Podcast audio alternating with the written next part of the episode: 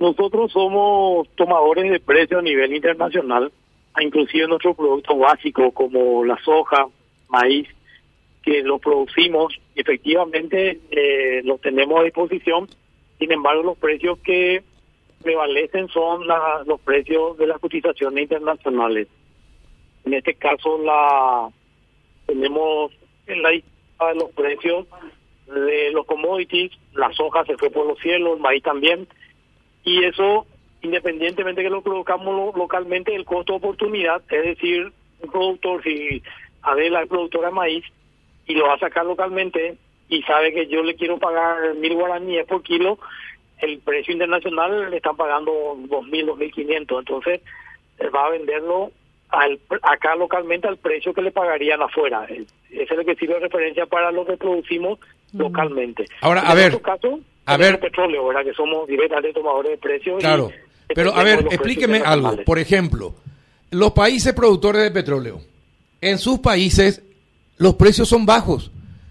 Pero acá nosotros somos productores de carne y la carne es cara. ¿Cómo es? ¿Cómo se entiende eso? Y eso está también dado por el volumen, el, volumen de producción.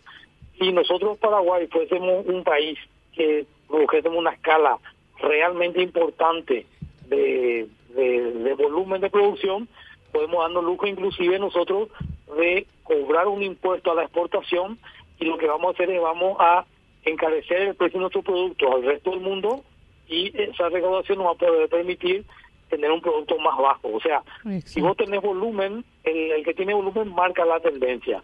Sin embargo, al ser tomadores de precios y no ser un volumen importante a nivel mundial, nosotros eh, los precios internacionales, tanto de la carne como del petróleo y de, los commodities, son precios referenciales. Y otro tema, el caso del petróleo, ellos además de ser grandes productores, ellos tienen un comportamiento eh, cartelizado. Ellos se ponen de acuerdo, fijan cuotas de producción y a partir de esa cuota de producción restringida por ellos mismos, saben que el precio se va a disparar. Ahora está, esperemos, ahora pase lo contrario, porque han tomado la decisión los países productores de aumentar su producción en noviembre, entonces ahí tenemos la esperanza de que vuelvan a bajar los precios de los combustibles.